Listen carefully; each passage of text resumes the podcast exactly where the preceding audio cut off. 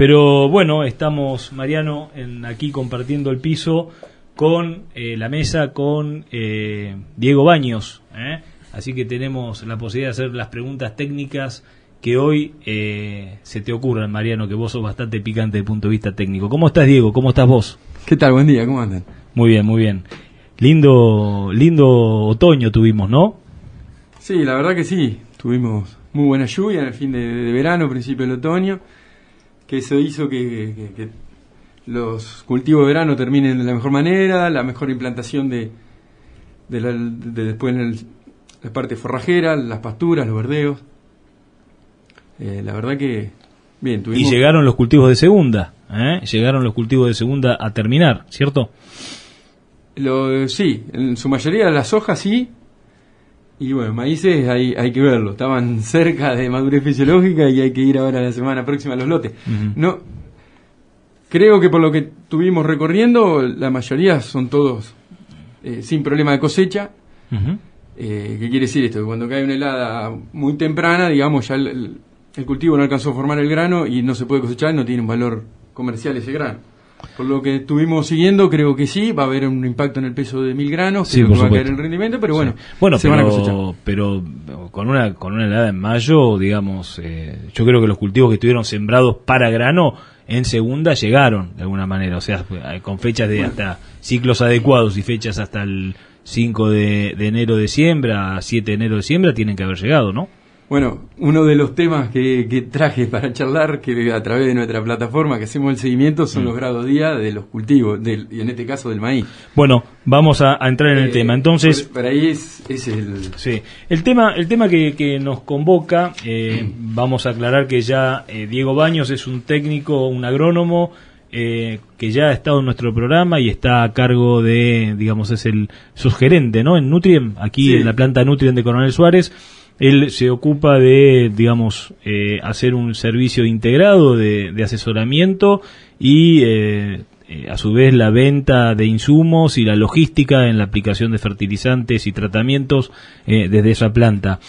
Y estábamos hablando un poco, siempre estamos en conversación permanente y tratando de combinar agendas para poder invitarlo a nuestro programa porque tiene un, perfil técnico que, que, a los que hacemos y producimos este programa nos interesa mucho. Y encontramos este tema que es el tema de el recurso digitalización, ¿eh? digitalización de la información, ¿eh? respecto de la importancia que tiene en el seguimiento, en la forma de, eh, de ver en los procesos y en la forma de obtener información, tan importante como los fierros, ¿no? O sea, como la maquinaria agrícola en sí.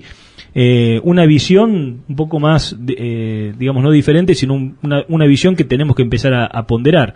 Eh, contanos un poquito al respecto. ¿Qué es este tema de la digitalización de, eh, en el agro? Bueno, bueno, como decías vos, estamos hablando cada vez más de la palabra digitalización. Eh, digitalización, bueno, en distintos sistemas productivos, hasta en nuestra vida, cómo nos fuimos digitalizando. Puntualmente hablando del agro, la digitalización, bueno, no es otra cosa que, que, que meterle un sistema más informático, o para no repetir la palabra digital, en, este sistema productivo. En, caso, en el ejemplo bueno, que hablamos nosotros, tenemos una plataforma digital, repito de nuevo, que es de la empresa de, de Nutri, que se llama Angelon. Un software. Un software.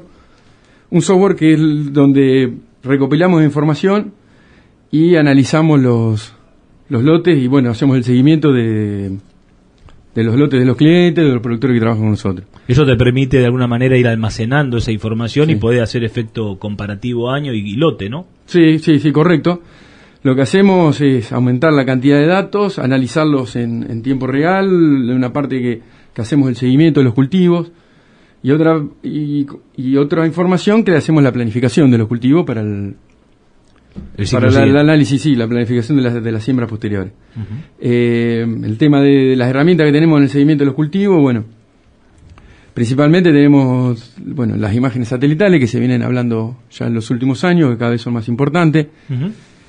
Eh, esas imágenes satelitales nos dan un, dato de NDVI, que es, entre otras cosas, es lo que realmente absorbe el, cultivo, y nos da datos de, de cuál cuál bien está o cuál, cuál sano está o, o, ¿Eso es índice verde? Lo que índice verde, claro. Índice verde. O sea, vos haces una foto, interpretación, una imagen, una interpretación de una imagen satelital. Exactamente. la plataforma ya lo hace directamente. Lo hace directamente. Lo hace directamente. Nosotros vemos el índice verde, el que, que es, un, es un factor que se llama NDVI, que compara. Ajá. Eh, después, la plataforma nuestra también tiene un informe climático que diario, no tiene la precisión de una, una estación meteorológica porque, porque lo que hace es hace un, eh, cruza información de, de, estaciones meteorológicas que están conectadas online eh, con el lote en cuestión que estamos analizando. Después, bueno, otro tema. O sea que puede de alguna manera relacionar cuál fue el, digamos, la carga, digamos, la situación, el, contexto climático de la campaña con el índice verde, con la técnica de aplicación de fertilizante que ya haya hecho para hacer alguna predicción de, de, digamos, de cómo resultó la cosa. Exactamente, nos, sirve, nos va dando información para hacer, bueno, un análisis y ejecutar, bueno, la labor que estemos por hacer. Eh, después otro tema, bueno, como vos dijiste, a ver si llega o no el cultivo, también eh, ese informe climático, nosotros lo que sacamos es el GDU, que son los grados días, la acumulación térmica que tiene cada cultivo, como sabemos cada cultivo necesita grados térmicos para ir desarrollándose, que otra cosa que, bueno, la, temperatura media menos la temperatura base. Puntualmente hicimos un seguimiento sido esta campaña. contanos un poquito qué es eso, qué es temperatura media para el, para el llano del productor, para el que no es agrónomo. ¿Qué es temperatura media? La temperatura media. Vamos tranquilo, ¿eh? no, no, no, no, corre nadie. El, olvídate, el olvídate el reloj, relájate. ¿Hacés yoga? Pues estoy haciendo yoga, Lola, ¿sabes? No, yo creo que, creo que le viene muy bien. Esto es lo que puedo acotar al respecto. eh, Contanos qué es esto de la temperatura media, la temperatura base. Contanos un poquito para que el productor entienda, de alguna manera, eh, la importancia de los grados días, de la acumulación de los grados días. Bueno, la temperatura media se saca de un cálculo de la temperatura máxima más la mínima, dividido dos, entonces nos da una temperatura media. Sí. Eh, eso es el, tiempo térmico transcurrido en un día que va acumulando el cultivo. Cada cultivo tiene una temperatura base que por debajo de esa temperatura no tiene crecimiento. En este caso, en el maíz, eh, nosotros estamos tomando la temperatura base de 10, como en Estados Unidos. En la Argentina hay algunos programas que usan la temperatura base de 8. Nosotros, como trabajamos con nuestro semillero, que tiene casi toda la genética de Estados Unidos, correlaciona muy bien con la temperatura base de 10. Perfecto. De acuerdo a ese tiempo térmico, estamos eh, o sabemos más o menos en qué estadio está ese, híbrido puntualmente hablando del maíz, ¿no? la soja es más complejo porque ya no metemos fotoperíodo y es más difícil tener ese dato. Em, y después también planificar con los grados día y con los grados día acumulados de los últimos 3, 5 años, sabemos más o menos, planificamos en qué, cómo van a llegar los estados fenológicos en distintos momentos de la campaña. Donde ponemos la floración, dónde va a estar la madurez fisiológica, por ejemplo, importante en estos maíces de segunda, a ver si zafan o no de la helada, pasan o no pasan. Eh, después, bueno, eh, más que nada eso, eh, eso lo vemos cada vez mucho más importante. Y bueno, también, o sea, lo que estamos analizando son los híbridos que nosotros comercializamos, que son los que seguimos y los que conocemos. para que sea una recomendación mucho más precisa y, de acuerdo al ambiente y, al posicionamiento. Y estas herramientas seguramente sirven para que el productor pueda también tomar decisiones que tienen que ver con lo que viene, ¿no? Con lo que viene, o sea, eh, en qué momento voy a poder cosechar, eh, en qué momento va a estar, digamos, con qué humedad voy a poder cosechar, qué destino le voy a poder dar a un lote, todo lo que surge de una planificación de campaña que a los que no son del agro le contamos, o sea, no es eh, que un cultivo arranque y termine y se terminó la película que va John Wayne caminando solo así hacia el horizonte, eh, y terminó, o sea, eh, en nuestro caso estamos hablando de un sistema continuo, como lo hablábamos recién con Bumper, un sistema continuo en donde todo el tiempo tenemos que estar eh, tomando decisiones que impacten sobre el sistema, no sobre el cultivo en particular. O sea, la visión de cultivo, me parece que este, esta herramienta que nos estás eh, trayendo tiene más que ver con la visión del sistema y no del cultivo o sea, del sistema del lote integrado al clima, integrado a las decisiones de manejo, integrado a los materiales que uno le eh, siembra y no al cultivo específicamente, ¿no? Correcto, correcto, Martín, sí, es, eh, meter mucho más información en el proceso. Como decía, es un sistema que está en un proceso, en los distintos procesos productivos, estamos metiendo e, e, esta plataforma, esta digitalización, para volver un poco la, al tema, para recopilar mayor cantidad de datos, lo que se pueda definir, o sea, lo que se pueda mejorar, digamos, en ese cultivo y si no, para la planificación futura, que como vos decís, es un ciclo. ¿Cómo se mezcla esto con, por ejemplo, las propuestas de... La otra vez tuvimos a una conversación con Agustín Vila por el tema Precision Planting. ¿Cómo, cómo, ¿Cómo se mete esto, en, cómo se junta en el sistema de, que, que Nutrien o que la plataforma que ustedes manejan eh, interactúa con otras plataformas, tanto sea la de Precision Planting como la de cualquiera, ¿no? O sea, eh, hay montones de, de oferentes. Tenemos productores que ya hace creo que tres años que estamos trabajando, que tienen Precision Planting. Nosotros con toda esta información y ese seguimiento de los cultivos, lo que hacemos después es una caracterización del ambiente. Y con, esa caracterización del ambiente, hablamos con el productor a ver cuál sería la densidad adecuada. La plataforma nuestra es muy amigable con casi todo lo, digamos, las, computadoras de todas las máquinas, digamos, o sea, de siembra, de mapas de rinde, de pulverizadora con todos los sistemas. Con todos los sistemas. Mencionemos que hay un montón de sistemas, o sea, para no quedar en una marca específica. Exactamente, hay un montón de sistemas con diferentes marcas. Eh, cada vez son más eh, que pueden interactuar todo, cada vez más universal el, formato, lo que hace que sea mucho más integrador y más, y más sencillo. Lo que también es una de las palabras que no, no, no mencionamos es que las plataformas más modernas son sencillas para cualquier tipo de persona, no hace falta tener mucho conocimiento en, sistemas. Está bueno eso, ¿eh? eso es una muy buena, digamos, eh, la palabra sería amigable. Más amigable. Son, son, son digamos, eh, son amigables en, su entorno. Y, en su manejo y, en su análisis se puede de una forma muy sencilla tener la información que uno quiera.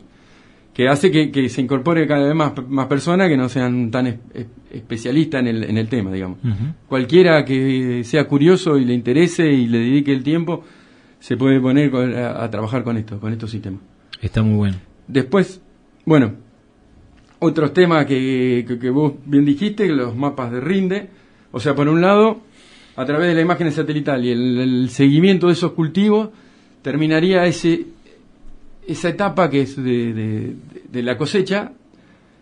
Nos, nos, traen sus mapas de rinde, los analizamos, los comparamos y, de ahí sacamos una caracterización de, ambiente, ¿no? Para, para cómo planificar, cómo, qué estrategia tomar en el cultivo siguiente.